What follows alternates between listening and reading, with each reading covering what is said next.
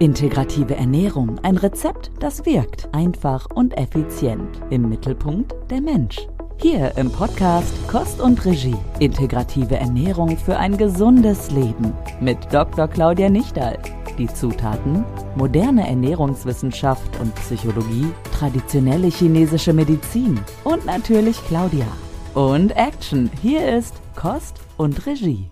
Ich war verblüfft, als ich draufkam, ein Zahnarzt sitzt in meiner Ausbildung und möchte mehr über integrative Ernährung erfahren. Das war für mich völlig eine neue Zielgruppe und ich finde extrem spannend, wie man als Zahnarzt die Kunden auf das Thema Ernährung sensibilisieren kann. Hör rein in diese Podcast-Folge. Es geht um Parodontitis-Prophylaxe, das richtige Zähneputzen, was ist von Öl ziehen und Zungenschaben zu halten. Also es war ein super inspirierendes Gespräch. Ich lade dich ein, tauch ein in die Welt der Zahnmedizin und was du mit deinem täglichen Essen tun kannst, um möglichst lange gesunde Zähne zu behalten. Kost und Regie. Und Action. So alltagstauglich ist integrative Ernährung. Herzlich willkommen, Ronald. Ich freue mich sehr, dass du heute in meinem Podcast zu Gast bist. Du bist ja Zahnarzt und wir haben schon so tolle Gespräche geführt, wie du auch Ernährung als wichtigen Faktor siehst für eine ganzheitliche Gesundheit. Und ich muss sagen, für mich war das sehr überraschend, dass sich ein Zahnarzt dafür interessiert. Magst du mal erzählen, wie du zum Thema Essen, Ernährung und Zahngesundheit gekommen bist? Wo siehst du da die wichtigsten Zusammenhänge? Ja, erstmal vielen Dank, Claudia, dass du mich eingeladen hast. Also, wenn ein Zahnarzt sich mit dem Kauen und dem Essen nicht beschäftigen würde, dann ist es schon etwas überraschend, weil wir ja die Werkzeuge fürs Essen bereitstellen, sprich die 28 Zähne oder uns bemühen, dass sie halt einfach alle gesund bleiben. Mhm. Ja, wie bin ich dazu gekommen? Also ich bin seit 1995 Zahnarzt, ähm, mit dem Schwerpunkt Ausrichtung für Funktionstherapie, Kieferorthopädie und äh, unserer Praxis auch sehr stark ausgebaut, die Parodontitis-Behandlung und Prophylaxe, also Zahngesundheit. Deswegen auch unser Praxismotto und Logo eigentlich Zentrum für Prävention und Therapie. Wir mhm. beugen lieber vor, ehe immer ein Schaden entsteht. Wie bin ich dann eigentlich weitergekommen? Ich habe eine intensive Ausbildung vor 13 Jahren zur Funktionstherapie gemacht also sprich Kiefergelenk, chronischer Schmerz. Ähm, und in diesem Zusammenhang haben wir immer einen sehr intensiven ähm, Anamnesefragebogen, wo wir mit Patienten deren chronisch belastende Faktoren besprechen. Und häufig gibt es halt viele Patienten, die chronische Entzündungen haben und gleichzeitig über Übergewichtsprobleme ähm, klagen oder sich damit beschäftigen. Und in diesem Zusammenhang ähm, war das dann so, dass letzten Endes, sagen wir mal, eins augenfällig ist, chronische Erkrankung, Herz-Kreislauf, Diabetes, mittlerweile leider auch Demenz, haben sowohl was zu tun mit ähm, Gewichtsschwierigkeiten, aber eben auch mit vielen chronischen Entzündungen, die nicht unbedingt wahrgenommen werden. Das ist halt in unserem Fall die Parodontitis, also diese Keime im Mund, die nicht nur das Zahnfleisch und den Knochen schädigen können, eben auch in vielen anderen Bereichen im Organismus ähm, Gesundheitsstörungen mit verursachen oder eben wechselseitig pushen. Bei der Diabetes weiß man das schon lange. Bei der Demenz und Parkinson-artiger Erkrankung ist es zunehmend seit 2015 ein Forschungsgegenstand. Und gleichzeitig habe ich halt in der Literatur ein bisschen verfolgt, die Parodontitis unterstützende Behandlung mit Mikronährstoffen. Jetzt bin ich eigentlich eher ein Freund von gesundem Essen also sprich, ich koche selber auch ganz gerne, ähm, mache unheimlich gerne verschiedene Marmeladen auch. Und beim Kochen ist es mir eigentlich auch schon immer relativ wichtig, halt frisch zu, zuzubereiten oder wirklich einfach nur im Garten zu gehen, was zu ernten und dann halt das in der Küche zu einzusetzen. Und in dem Zusammenhang war mir jetzt eigentlich das so mal ein Anliegen, mich damit intensiver zu beschäftigen, um es halt meinen Patienten, ähm, ja, ich sag mal, an die Hand zu geben, sich in Anführungsstrichen gesund zu essen. Voll, voll spannend. Also so würde man sich ja, ich sage mal, je, jede Therapie oder jede medizinische Behandlung wünschen, dass man wirklich auch ganzheitlich denkt äh, bezüglich dieser Mikroentzündungen, die, die ja dann ständig Auswirkungen haben. Wie kann man sich das jetzt im, im Alltag vorstellen? Äh, Gibt es jetzt Lebensmittel, die du speziell empfiehlst, also gerade für die, für die Zahngesundheit oder für die Prophylaxe und andere, also ich kann mir vorstellen, Zucker ist nicht so ideal. Aber wie, wie machst du das jetzt im, im Alltag? Hast du dann so, so Listen, mehr von dem essen und weniger von dem oder wie, wie gehst du da vor? Na, ganz aktuell ist es so, dass wir ein, ein Programm anbieten, ganz neu zum Lebensstilcoaching, hauptsächlich für erstmal für die Patienten oder für die Patienten ausgerichtet zur Gewichtsreduktion. Da ist es wirklich so, dass wir mit denen eine komplette Analyse machen, was sie eigentlich aktuell essen, wie sie essen im Verlauf des Tages, was sie trinken, was sie eigentlich so zu sich nehmen, um an den Stellen dann eigentlich ein bisschen mal ähm, das Bewusstsein dafür zu wecken, was eigentlich unsere Großmütter schon wussten, was gesunde Ernährung ist oder was eben zu beachten ist, was man, was schwer im Magen liegt und was eigentlich besser bekömmlich ist oder welche Zubereitungsart von Obst oder Gemüsen eigentlich zu, äh, für, zur Verfügung stellen und für uns eigentlich ganz gut bekömmlich sind. Und das Ziel ist eigentlich schon darin zu wirken, jetzt sind es ja Bakterien und Viren und Pilze, mit denen sich unser Immunsystem stark auseinandersetzen muss. Und ähm, gerade gegen Viren gibt es halt nicht so wirklich viele Medikamente, die ähm, im niedrigschwelligen Bereich wirken. Aber dort funktionieren natürlich sehr gut, sagen wir mal, Lauchgewächse, also Zwiebeln, Frühlingszwiebeln, Knoblauch, ähm, die man durchaus einsetzen kann oder wo man Patienten hin beraten kann, die in, wie immer in Maßen eben gut im normalen Ernährungsbereich einzubauen, um einfach für sich selber mehr Gesundheit zu generieren. Super, du, du arbeitest da wirklich mit diesem umfangreichen Wissen der traditionell chinesischen Medizin oder integrativen Ernährung. Äh, und es war mir auch eine Freude, dich darin auszubilden. Also das, das klingt für mich als, als sehr rundes Konzept, da einmal auch so pauschal ein bisschen anzufangen und nicht mit irgendwelchen Verbotslisten zu arbeiten. Äh, du hast jetzt schon das, dieses Thema Parodontitis angesprochen und man, man hört ja immer irgendwie, ich bin jetzt selber, kenne mich gar nicht so gut aus, soll man gleich nach dem Essen Zähne putzen oder erst ein bisschen Pause? Da geht es ja auch immer so um die, diesen Säurebereich, der sich da im Mund bildet. Könntest du das ein bisschen erklären, was da Sinn macht, um die Mundhöhle möglichst gut vor dem Essen, nach dem Essen zu unterstützen? Mhm. Also jeder hat ja schon mal, oder hoffe ich doch mal, dass jeder schon mal eine Cola zumindest probiert hat. Und nach dem Cola trinken, also der Säure, die da drinnen eben den frische Geschmack mit erzeugt, ähm, hat man eigentlich relativ stumpfe Zähne. Das heißt, die oberflächliche kleine Schutzschicht, die aus einem kleinen Eiweißbelag auf Zähnen sich drauf befindet, die ist eigentlich durch die Säure vernichtet.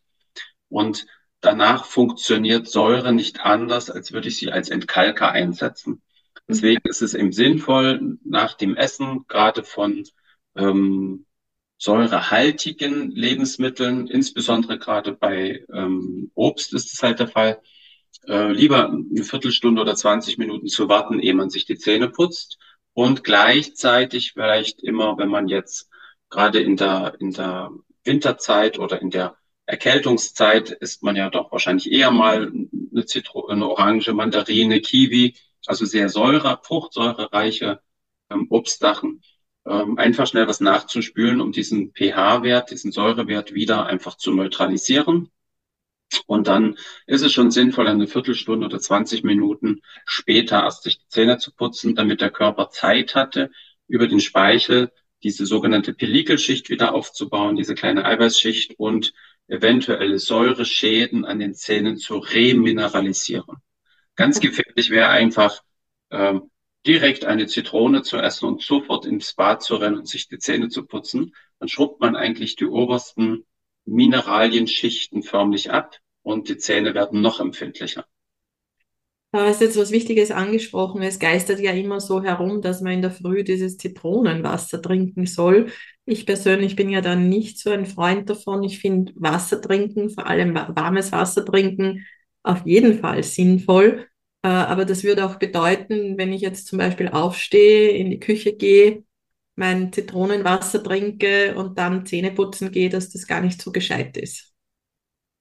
Naja, wenn man erstmal in der Zwischenzeit nach dem Wasser noch frühstückt, ist ja die Säurewirkung einfach durch den, durch das Essen, durch Frühstück, Speichelbildung etc. eh schon wieder relativ neutralisiert. Und äh, wenn ich jetzt mein, wenn fertig bin mit meinem Frühstück und räume den Tisch ab und mache noch irgendwie eine Kleinigkeit und putze dann die Zähne, dann sollte der Zeitraum eigentlich ausreichen, dass man da jetzt keinen Schaden durch ähm, eine Putzbelastung halt hat. Ja, aber ich glaube, gescheiter wäre gleich nach dem Aufstehen Zähne zu putzen und erst dann in die Küche zu gehen, oder? Nee, genau andersherum. Kost und Regie. Gesund oder ungesund? Claudia räumt mit Mythen auf. Weil ähm, es macht eigentlich mehr Sinn nach dem Frühstücken äh, eventuelle Kohlenhydrate, Zucker, Speisereste, die irgendwo zwischen Zähnen klemmen könnten oder noch irgendwo im Mund sich aufhalten, danach eigentlich durchs Putzen zu entfernen. Wenn ich also abends die Zähne geputzt habe und habe meinen Zähnen die Nacht als Regenerationszeit zur Verfügung gestellt, dann hätte ich eben, wenn ich nach dem Frühstück nochmal putze, noch die Zeit nach dem Frühstück bis zum nächsten Essen oder Trinken, die noch als Regenerationszeit dazukommt. Oh, sehr spannend. Also nicht vor dem Frühstücken putzen, mhm. sondern eher nach dem Frühstücken putzen. Mhm, okay. Ähm, da fällt mir jetzt noch was ein. Also im, im Ayurveda wird ja auch die Zunge geschabt und dieses Ölziehen gemacht. Beim Zungenschaben, äh, wir machen ja in der integrativen Ernährung auch Zungen- und Pulsdiagnostik. Also da habe ich lieber die ungeschabte Zunge. Aber wie, wie siehst du generell dieses Zungenschaben und Ölziehen? Mhm. Also jetzt ist auf der Zunge sitzen natürlich ganz, ganz viele kleine zottenartige ähm, Schleimhautfortsätze. Und ähm, in diesen sammeln sich zum Beispiel über die Nacht halt ähm, schwefelabbauende Bakterien. Deswegen haben wir eigentlich früh am Morgen einen Mundgeruch. Je nachdem, was man noch dazu gegessen hat, ist das halt intensiver oder weniger intensiv. Man kennt das, wenn man mal äh, Milch getrunken hat, dann bleibt auf der Zunge einfach gleich an diesen kleinen Zotten ein, ein weißlicher Eiweißbelag hängen. Wir empfehlen eigentlich schon einmal am Tag die Zunge halt mit einem Zungenschaber entsprechend zu reinigen. Man kann das sicher eher früh machen. Das wäre für den Geschmack vielleicht ein bisschen interessanter oder besser. Man kann es sicher abends machen. Ähm, letzten Endes, die Natur würde ja, wenn man Rohkost oder sehr abrasive Sachen ist, die einfach ein bisschen derber sind, die Zunge auch immer von Natur aus ein bisschen reinigen. Intensiver kann man das sicher mit einem Zungenschaber machen. Mhm. Zum Ölziehen ist es so, dass man weiß, dass hochkonzentrierte ätherische Öle eben ähm, bakterienhemmend und ein bisschen virostatisch wirken. Ähm, es ist eine Möglichkeit, das mit, ähm, ja, ich sage jetzt mal, verschiedenen Ölen zu machen man muss halt gucken, ob man ein Öl findet, was einem geschmacklich, sagen wir mal, taugt. Und man muss es mit drei Minuten ja relativ lange machen. Mhm.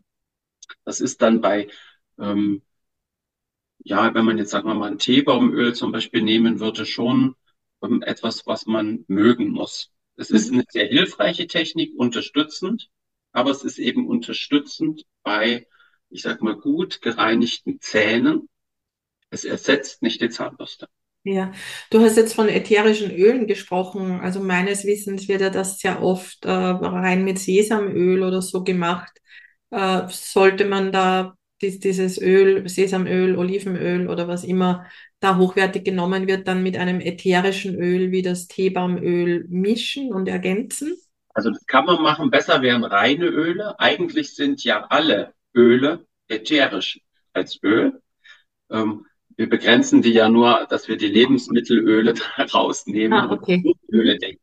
Aber de facto ist es so, dass an, an hochkonzentrierte, also dass natürlich hoch höher konzentrierte Öle wie jetzt Minzöl, ähm, Teebaumöl etc. Ähm, eine viel höhere Wirkleistung hätten, was Bakterienhemmung betrifft oder virenhemmend auch wirken, als jetzt sagen wir mal die, die handelsüblichen Lebensmittelöle. Aber eigentlich würde ein hochreines Olivenöl genauso funktionieren. Sehr spannend. Habe ich wieder was gelernt. Danke, Ronald. Ähm, jetzt hast du die Parodontitis angesprochen. Äh, kannst du uns da auch noch ein bisschen die Zusammenhänge erklären oder was könnten, könnten wir vorbeugend tun, um das zu vermeiden? Das ist ja, glaube ich, doch eine, eine relativ mühsame Geschichte, wenn sich die Parodontitis einmal eingenistet hat. Ja, also als erstes ist es erstmal so, auch hier hilft natürlich Vorbeugen besser als dann später behandeln müssen. Und zuerst einmal muss man sich überlegen, dass wir im Mund etwa eine, eine, eine gemischte Bakterien oder eine gemischte Keimstruktur haben. Wir haben etwa 700 bis 1000 verschiedene Erreger in der Mundhöhle. Von denen wissen wir bei den meisten gar nicht, wie sie heißen, was sie machen und, und wie sie wirken. Und für die Vielzahl von diesen Keimen ist es so, dass man etwa weiß, dass es 20 Prozent Nützlinge gibt und 30 Prozent äh, Pathogene, also schädliche Keime. Und etwa 50 Prozent sind eher neutrale Keime, die sich der Seite zuwenden, die gerade die Überhang hat. Wenn man also seine Gesamtkeimzahl sehr niedrig hat, durch einfach eine gute Zahnpflege, ähm, oder wenn vorhandene Parodontitis, dann durch die Behandlung dieser Parodontitis, um da wieder niedrige Keimzahlen zu erreichen, dann ist natürlich das Hauptziel Keimzahlsenkung und auf diesem niedrigen Niveau halten. Und da in der Unterstützung kann man dann natürlich ähm, sich Gedanken machen, was kann ich eigentlich dafür tun, dass die Bakterien einfach Lebensbedingungen haben, die für uns, für unsere Gesundheit gut sind, aber nicht unbedingt bakterienfördernd sind. Wir brauchen diese Keime, weil sie gehören zu unserer natürlichen Besiedlung und schützen uns ja auch vor Krankheit, anderen Krankheitserregern. Wenn aber die ins Ungleichgewicht geraten, können sie uns halt selber schaden. An der Stelle muss man halt wissen, dass Parodontitis-Keime eher ein, ein Milieu lieben, was Kohlendioxid angereichert ist. Also sprich, wo ich einen, einen dickeren Zahnbelag habe, da kommt in die Tiefe halt kein Sauerstoff. Wenn ich eine Zahnfleischtasche oder Zahnstellen habe, kommt da der Sauerstoff aus der Luft auch schlechter ein. Wenn ich also da sorge, dass dort einfach keine dicken Belege sind, dann haben ja die Keime per se schon erstmal eine ungünstigere ähm, Lebensgrundlage oder das Milieu, dem sie, das Milieu, in dem sie sich aufhalten, ist nicht so gut. Wenn ich dann natürlich gleichzeitig in der Ernährung dafür sorge, dass ich einen gut ausgewogenen Säurebasehaushalt habe, ähm, sprich immer da, wo ich eine Entzündung habe, steigt in dem Gewebe der Sauerstoffverbrauch. Es steigt gleichzeitig der Kohlendioxidgehalt.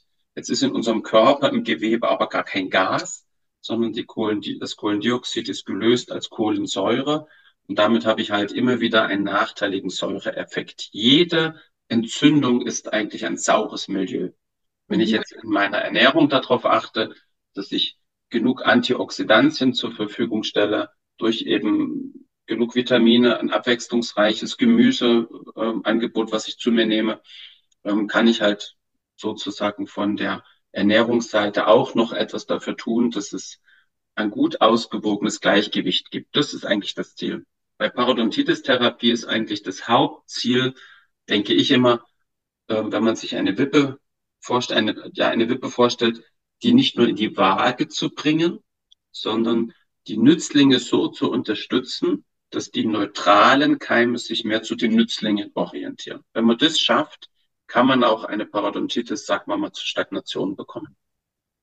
Das ist eine voll schöner, voll schöne Erklärung. Also ich musste jetzt die ganze Zeit an das Darmmikrobiom denken, weil da geht es ja auch darum, die Nützlinge gut zu füttern mit Obst und Gemüse, mit den Ballaststoffen, mit den entsprechenden Basen, äh, damit wir dort ein, ein, ein gutes Gegengleichgewicht haben, weil wir haben natürlich auch die weniger guten Bakterien, aber sie haben auch ihre Funktion und äh, sie sollten halt nur nicht im Übermaß sein. Also vereinfacht gesagt, Obst und Gemüse essen ist auf jeden Fall sinnvoll, vor allem wenn wir auch auf die Bekömmlichkeit achten, äh, dass, dass, wir, dass wir es gut verdauen können. Also da finde ich viele, viele Parallelen, äh, wo ich mehr mich auf den Darm konzentriere und du dich mehr auf die Mundhöhle. Und ich finde das wirklich fantastisch, wie du das auch für die, für die Zahngesundheit nutzt, dieses umfangreiche wissen. Wie reagieren denn deine Patienten so drauf, wenn du dann mit dem Thema Essen daherkommst? Siehst du da Interesse oder blocken viele ab und sagen, lieber Herr Zahnarzt, kommen Sie mal nicht mit dem Essen oder so? Nö, also ich, das ist eigentlich, ich glaube, das liegt vielleicht daran, dass wir schon immer so ein bisschen in der Richtung unterwegs sind, dass es eigentlich eher ähm, auf eine positive Resonanz trifft. Ähm, dass die Leute einfach diese Zusammenhänge gar nicht unbedingt kennen. Ähm, ich sage jetzt mal ätherische Öle, das schon, das ist schon relativ vielen bekannt. Ähm, es liegt daran, dass es halt auch schon im Mittelalter durchaus Wege gab, sagen wir mal, mit Gewürzen, gerade mit Rosmarin zum Beispiel, ähm, gegen Entzündlichkeiten anzutreten. Ob sie immer hilfreich waren, sei dahingestellt. Also ob sie jetzt ausreichend hilfreich waren. Ne? Geholfen, unterstützt haben sie, denke ich, immer schon. Ähm, letzten Endes ist es ganz spannend, wenn man ähm, Patienten wieder dafür oder mit, Menschen aktuell wieder dafür ein bisschen antickt, dass man sagt, früher wurde halt ganz viel eingelegt, also fermentiert, sauer eingelegt und praktisch hat es jede Familie bei sich zu Hause gemacht. Und wenn man dann mal ähm, da wieder ein bisschen die Aufmerksamkeit ähm, unserer Patienten hinbringt in so eine Richtung, dass das ja nicht nur ein, Konservierungsprinzip war, sondern auch ein, ein sehr unterstützendes Prinzip ist für den gesamten Verdauungstrakt. Und der fängt nun mal in der Lippe an und nicht erst am Magen, dass dadurch natürlich auch es Möglichkeiten gibt, einen positiven Einfluss, sagen wir mal, auf die Darmbakterien, auf das Mikrobiom im Mund hinzukriegen. Und wenn das, sagen wir mal, nicht äh, nachweisbar leider nicht möglich ist, dauerhaft so ähm, umzukrempeln. Sonst könnte man ja alles dafür tun, dass es nur noch Mixlinge gäbe. Leider schafft man das nicht. Ja, darum sollte man ja regelmäßig das Fermentierte zu sich ja. nehmen. Ja. Genau, genau. Es ist halt einfach, wenn man das in seinen normalen Ernährungszyklus mit einbaut, und ähm, einfach mal guckt, dass es mehr gibt als nur saure Gurken oder eingelegte Perlzwiebeln, ähm, dann kann man da schon, oder eben Sauerkraut, ähm, da kann man da schon wirklich sehr, sehr viel, sehr spannende Sachen eigentlich machen und hat eine hohe Abwechslung, wenn man einfach, sagen wir mal, viele solche Lebensmittel ähm, wiederentdeckt, sage ich jetzt mal einfach. Und das wird ganz positiv vom Patienten angenommen. Das ist immer so. Kost und Regie. Wenig Aufwand, große Wirkung.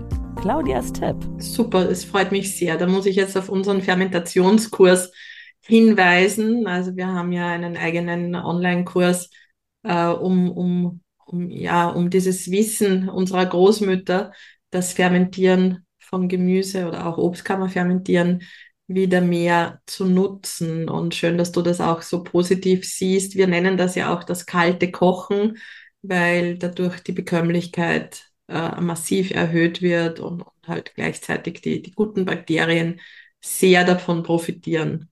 Und da ich selber auch so einen kleinen Fermentiertopf habe, habe ich dieses Jahr auch eigentlich so ähm, mehrere Sachen mal einfach kombiniert, also Obst und Gemüse einfach zusammen. Ähm, es klappt, also schmeckt auch relativ äh, interessant und spannend. Jetzt zum Beispiel mal ähm, Aprikosen oder Pfirsiche mit Zwiebeln und rote Beete zusammen fermentieren. Weil mhm. hat auf einmal ein bisschen einen fruchtigen Effekt in dieser ja. doch etwas herben rote Beete. Ähm, und das funktioniert ziemlich gut, ja. Ja, es ist, also ich liebe es auch heiß, vor allem im Winter, weil das dann doch so was Knackiges hat und, und bekömmlicher ist als die reine Rohkost. Ronald, wie siehst du denn die Zukunft der integrativen Ernährung in der Zahnmedizin? Glaubst du, dass das eine, eine wachsende Bewegung wird? Siehst du da Interesse unter Zahnmedizinern, unter deinen Kollegen? Also ich glaube, dass das im aktuellen Gesundheitswesen in der Art, wie bei uns Gesundheitswesen äh, bezahlt wird oder finanziert ist derzeitig, ähm, aktuell eher noch ein bisschen zurückhaltend betrachtet wird. Es ist zunehmend so, dass es Kollegen gibt, die in diese Richtung hinwirken, die, egal aus welcher Richtung, ob jetzt Mikronährstoffmaßnahmen, Mikrobiom, also Korrekturen oder eben in der Richtung, sagen wir mal, Interesse haben. Ähm, Vielleicht ist es, bei uns ist gerade unser lokales Krankenhaus geschlossen worden. Vielleicht ist das Krankenhaussterben, ich sage jetzt mal, ein, ähm, ein positiver Impuls, sich mehr für andere Gesundheitsansichten und Wege ein bisschen wieder zu öffnen. Ähm, und ich glaube, das sagen wir mal, ähm, Praxen, die das als Konzept aufnehmen und breit sagen wir mal, oder als Kurssystem oder als Einzeltraining anbieten, ähm, ich glaube, einen unheimlich positiven Zulauf haben werden. Es gibt halt nicht viel, die das machen, die mhm. schon, sagen wir mal, da tiefer involviert sind.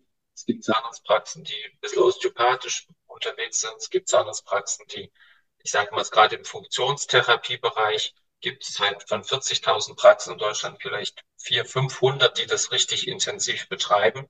In dem Bereich ähm, integrative Ernährung wird es verschiedene Ansätze geben, also aus anderen Bereichen, wo sich Leute zu öffnen. Aber ich glaube, dass die, die das als Konzept für sich aufnehmen, sehr erfolgreich sein werden. Danke, das bestärkt mich auch sehr. Wir sind ja täglich darum bemüht, ähm, das Konzept vorzustellen und danke auch dir für dieses Interview. Ich denke, es zeigt sehr gut, welche Möglichkeiten in der Kombination liegen. Ich wünsche dir jetzt auch schon ganz viel Erfolg für, für deine Gruppenprogramme, da jetzt einmal das Thema Gewicht anzugehen. Und Ronald, magst du uns zum Schluss noch so dein persönliches Highlight aus der integrativen Ernährung verraten? Ich weiß, du kochst gerne, du hast einen wunderbaren Garten. Äh, Gibt es ein Rezept oder, oder irgendetwas, wo du sagst, darum hat dich auch die integrative Ernährung so begeistert? Das, meinte ich immer gar nicht, ob ich jetzt so ein, ein super Highlight habe, weil dadurch, dass ich das ähm, eigentlich schon immer gerne gemacht habe, habe ich jetzt gar nicht so irgendwie ein, ein ganz fixes Rezept. Ich koche eh eigentlich eher so, dass ich sage, was ist in meinem Garten gerade so irgendwie fertig, womit könnte ich das mal kombinieren? Also ich glaube, ich habe dieses Jahr 35 Kombinationen an Marmelade eingekocht. Also Marmelade ist ein Highlight für dich. Marmelade geht halt schnell und einfach und ähm, man kann das halt sehr, sehr gut äh, mit allem Möglichen kombinieren dann anschließend wieder. Wie verwendest du die Marmeladen? Weil die meisten essen ja das klassische Marmeladenbrot und wir sind ja jetzt nicht so, dass wir das Brot favorisieren. Wir wollen es ja immer ein bisschen suppiger, saftiger. Was machst du mit deinen Marmeladen zum Beispiel? Also Nummer eins ist erstmal, jetzt ist natürlich voll dagegen, gegen all dem, was deine, deine Lieblingsart ist. Ich esse früh zwei Marmeladenbrötchen. Da startet für mich der Tag. Ähm, ich genieße das, weil meine Marmelade einfach auch unheimliche äh, Vielfalt hat, hat einfach. Ne? Ich habe also immer sechs, sieben Gläser zeitgleich irgendwie so offen. Ich mache die unheimlich gerne auf Rohjoghurt oder in den Rohjoghurt halt hinein. Ähm, ich mache es ja auch wirklich ganz gerne oder esse ganz gerne so als Dip auf einen, auf einen Hartkäse zum Beispiel oder auf einen Camembert. Mhm. Also ähm, von der Warte denke ich mal, da passt das immer relativ gut. Ähm, ich habe jetzt noch nicht unbedingt mich in Chutneys gestürzt, dass man da irgendwie das Herzhafte noch mitmachen könnte, wobei jetzt wir Marmelade mit Chili oder mit Rosmarin oder Basilikum standen diese halt auch irgendwo so auf dem Programm mit drauf. Äh, ich bevorzuge eh, sagen wir mal, sehr kräftige Marmeladen, also gar nicht extrem süß. Ähm, mein mein Top-Favorit oder mein, mein, meine Lieblingsmarmelade ist eh Aronia mit Apfel. Eine sehr herbe Frucht, die mit so ein bisschen mehligem Apfel wirklich sehr, sehr gut kombinierbar ist und im Zweifelsfall auch auf einem Steak zum Beispiel ganz gut sich macht. Das geht schon. Aber ansonsten ja, liebe ich einfach aus meinem Garten die Vielfalt zu nutzen, was da alles so wächst. Super, vielen Dank für diesen tollen Einblick in deine tägliche Praxis und, und viel Erfolg weiterhin, wie du die Ernährung integrierst. Vielen Dank. Post und Regie. So stärkst du dein Mindset. Ich weiß nicht, wie es dir geht, aber ich bin begeistert, wenn jemand so innovativ und ganzheitlich denkt und ein bisschen über den Tellerrand hinaus arbeitet. Also so einen ganzheitlichen Zahnarzt wünsche ich mir. Schade, dass Ronald so weit weg lebt von Wien. Ich wünsche ihm weiterhin Erfolg und wenn du einen Zahnarzt oder Zahnärztin kennst, die vielleicht auch schon so auf dem Sprung ist, bisschen ganzheitlicher zu denken, dann leit ihr gern diese Podcast-Folge weiter. Lass uns gemeinsam mehr, ja, ganzheitliche Gesundheit in die Welt bringen. Mein Traum ist, dass möglichst viele Therapeuten auch das Potenzial von Ernährung nutzen und das Beispiel von Ronald ist für mich eines, das wirklich inspiriert. Hol dir direkt noch mehr Tipps auf den Teller und damit in dein Leben. In der nächsten Folge von Kost und Regie. Integrative Ernährung für ein gesundes Leben. Und auch auf integrative-ernährung.com slash Kostprobe. Hier findest du Dr. Claudia Nichtals Akademie für integrative Ernährung und mehr. Zum Beispiel, welchen Background Claudia hat, wie ihr eigener Weg war, was das alles mit der Lindenstraße und Mexiko zu tun hat. Na, neugierig geworden? integrative-ernährung.com slash Kostprobe